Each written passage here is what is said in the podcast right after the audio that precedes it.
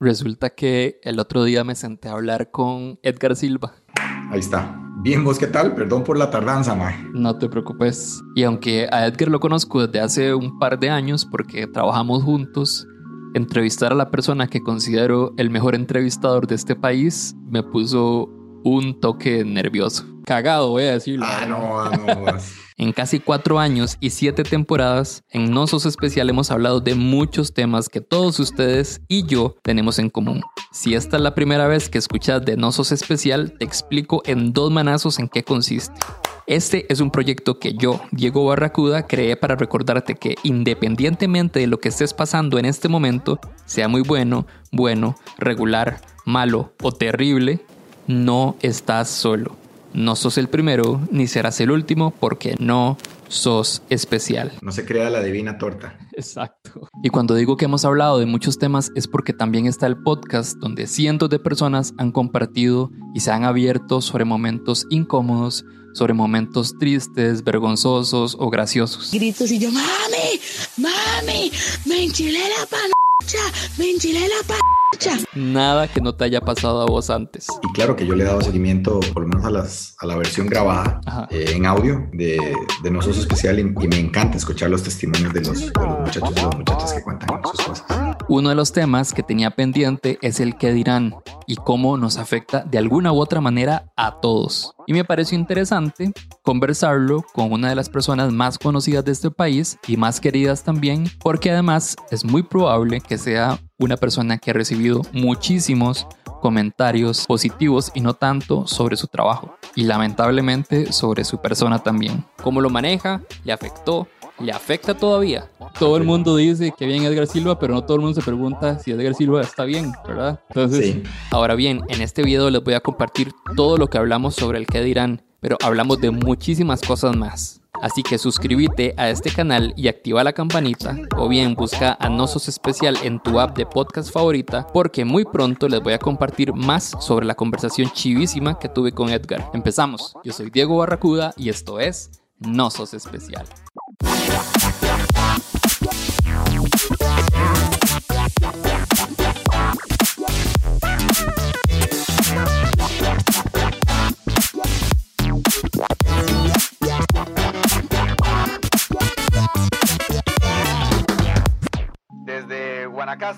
Edgar Silva es un comunicador que ha acompañado desde la pantalla del tele a varias generaciones de Costa Rica. Según Wikipedia, tiene más de 30 años de carrera. Que, que Wikipedia no es tan fidedigno, ¿ah? porque me lo cambian a sí, cada sí. rato. Me meto y a veces me ponen unas historias y me ponen unas cosas Bueno, qué mejor oportunidad que esta para confirmar el dato. Para que tengas más claro eh, lo de las fechas, yo comencé en 1990 a trabajar en Teletica y un año y año y medio antes en el canal 15 de la Universidad de Costa Rica. O sea, son más de 30 años de muchísimos y muchísimos comentarios de todo tipo. Ya hay, ya hay el rabo, ya hay un montón.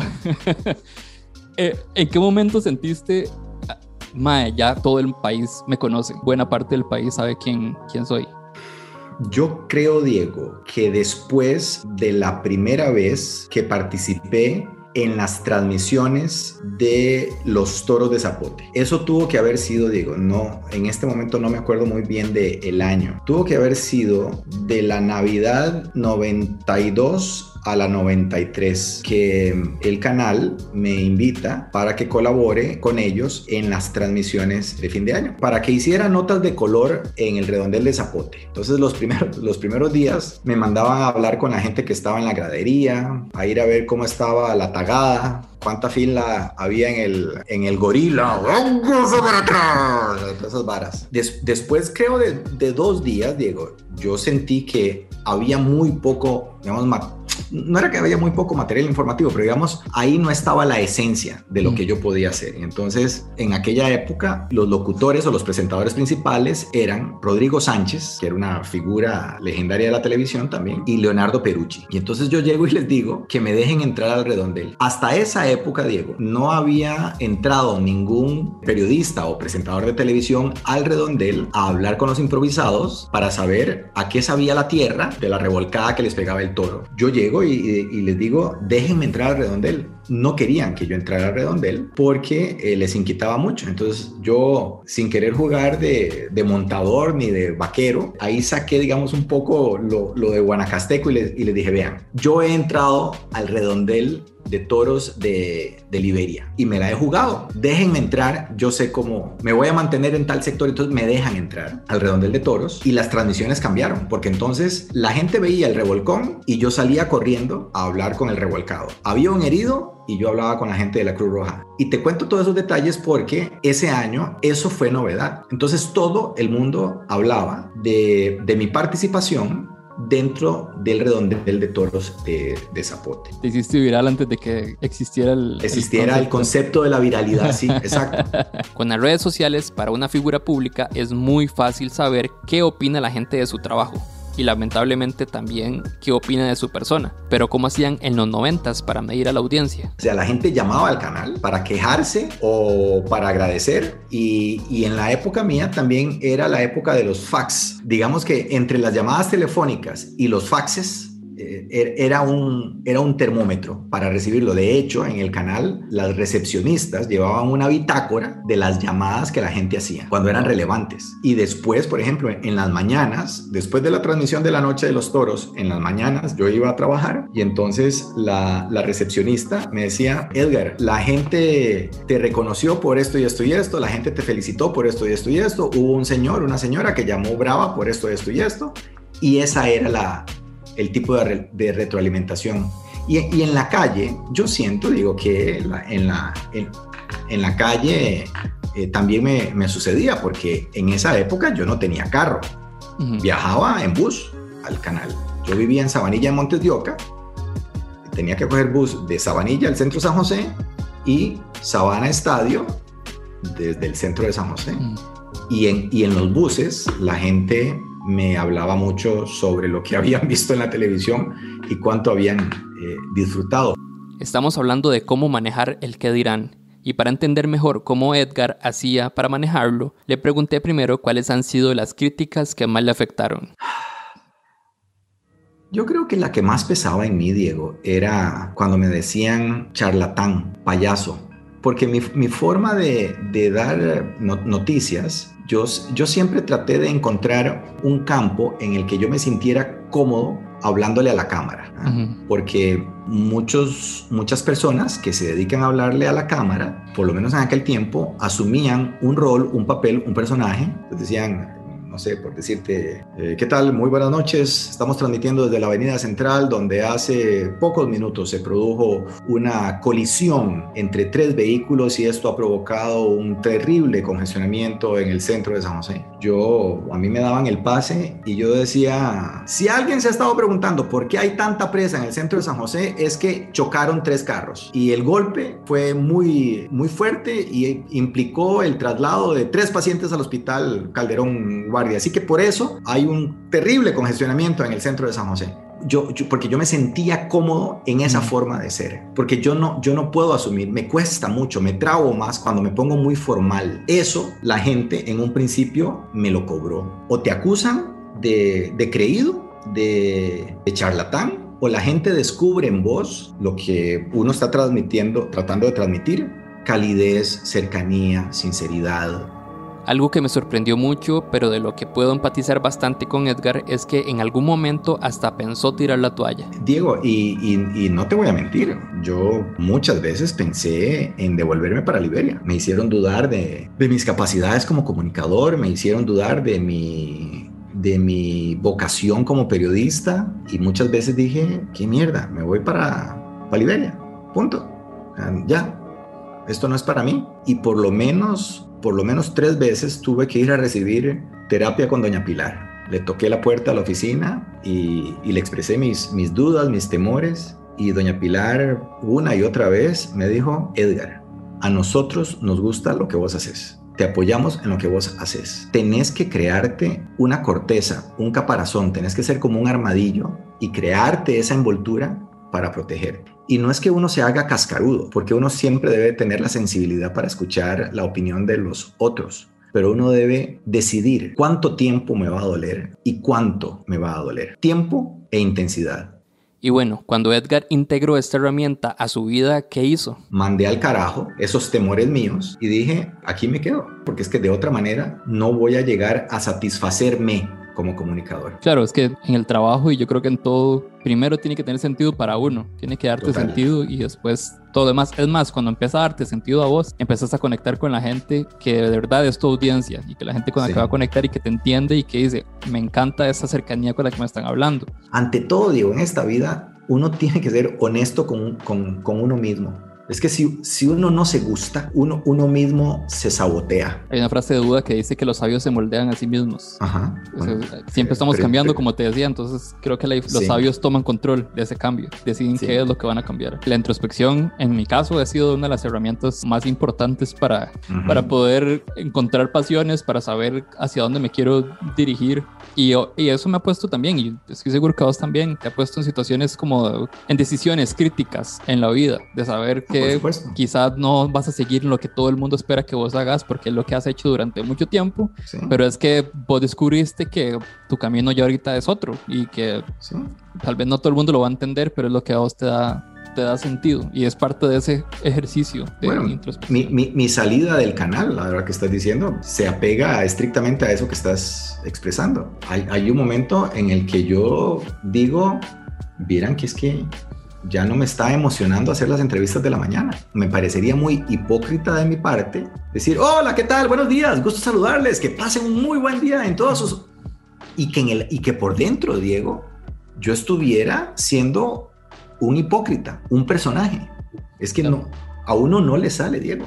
Lo mismo no que te pasó cuando te ponían a hablar serio y no salía. poco. Exactamente, exactamente. Eso a mí no me va. Y entonces hay un momento en el que uno dice, bueno, ok, si ya esto no te está emocionando, no te desgastes tanto en las razones. ¿Qué otra cosa podrías hacer en la vida? Entonces ahí es donde comienzo a darle vuelta y descubro que el café me hace gracia y me atrevo a apostarle al, al café. Y supongo que cuando tomaste esa decisión, mucha gente era como, ¿cómo? ¿Cómo es posible? Pero si eso es lo, eso es lo tuyo, ¿cómo no? ¿Verdad? Así es. No, Pero- no se vaya, ¿qué le pasa? Este, ¿De qué vas a vivir? ¿Dónde vas a conseguir un trabajo como ese? Pero, pero también, Diego, vieras que me hizo mucha gracia o me llamó mucho la atención porque la gente, después de esa decisión, se me acercaban y me decían, yo entiendo, vieran que yo, viera que yo quiero hacerlo, pero no sé cómo. Te puedo asegurar que muchas personas llegaron con ese mismo discurso. Desde hace varios años tengo esta libreta que está acá, en donde escribo aprendizajes o conclusiones importantes sobre mi identidad y también alguna que otra estupidez que la verdad ni siquiera recuerdo por qué la puse.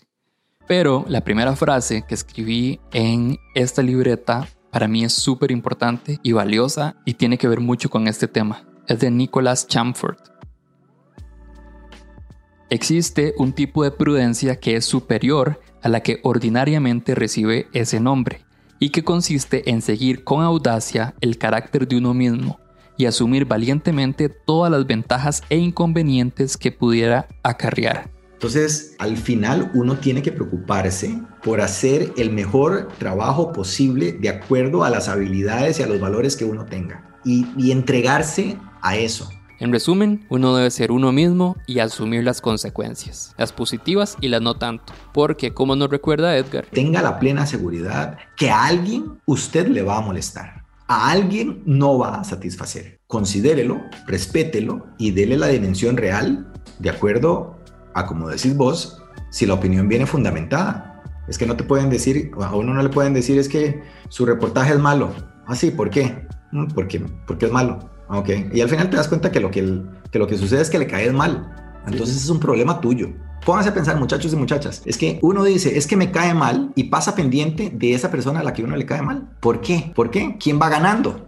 La primera identificación que hago, que suelo hacer, es identificar argumentos, porque muchas de las críticas y muchos de los comentarios son, es que su trabajo es una mierda, pero ¿de qué es? ¿Qué quieres decir con eso? ¿Verdad? O sea, que no me estás diciendo absolutamente nada. Eso no es ¿Me una estás crítica. dando una opinión? Ajá. Entonces, cuando uno identifica que no hay argumentos, por lo tanto, no hay que dar importancia. También preguntarnos desde dónde viene esa opinión, si viene desde el deseo de aportar algo o si viene desde la envidia, desde el deseo de atención, del egoísmo.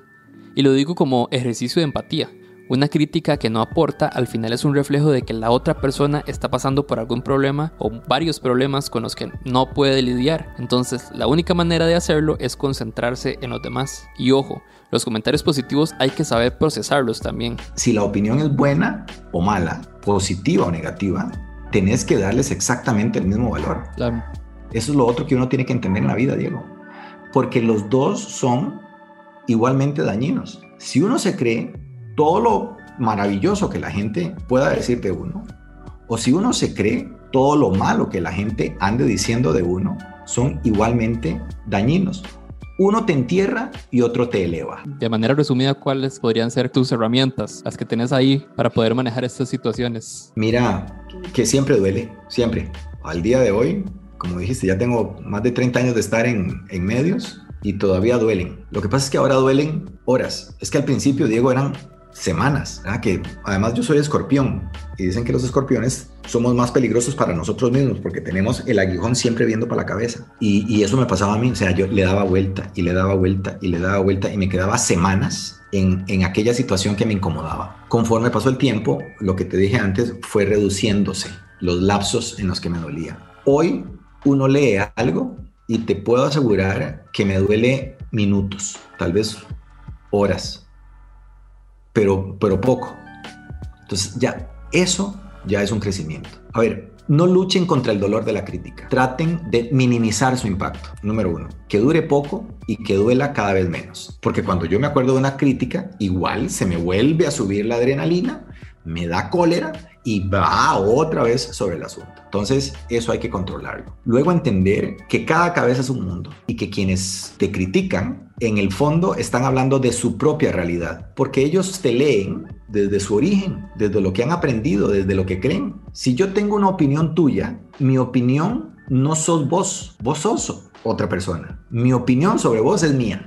Arreglate o yo me tengo que arreglar con mi opinión, me tengo que entender con mi opinión. Y, y eso da mucha mucha tranquilidad, que eso es de los cuatro, del libro de los cuatro acuerdos de Miguel Ruiz. Entender que, que las opiniones de los demás son de ellos mismos. Lo, lo, otro es que, en efecto, hoy más que nunca también uno tiene que aprender a ser cauto, comedido, para evitar, digamos, evi e, evitarse molestias y pleitos innecesarios. Cuando el pleito valga la pena, écheselo. Cuando la discusión valga la pena, discútala. Pero Mae, es que por, por, amor de Dios, ahora uno se da cuenta, mae, en las redes sociales uno pasa hablando más de nimiedades que de cosas trascendentales. Y te das cuenta que eso está, o sea, que las redes están repletas de discusiones que no van para ningún lado.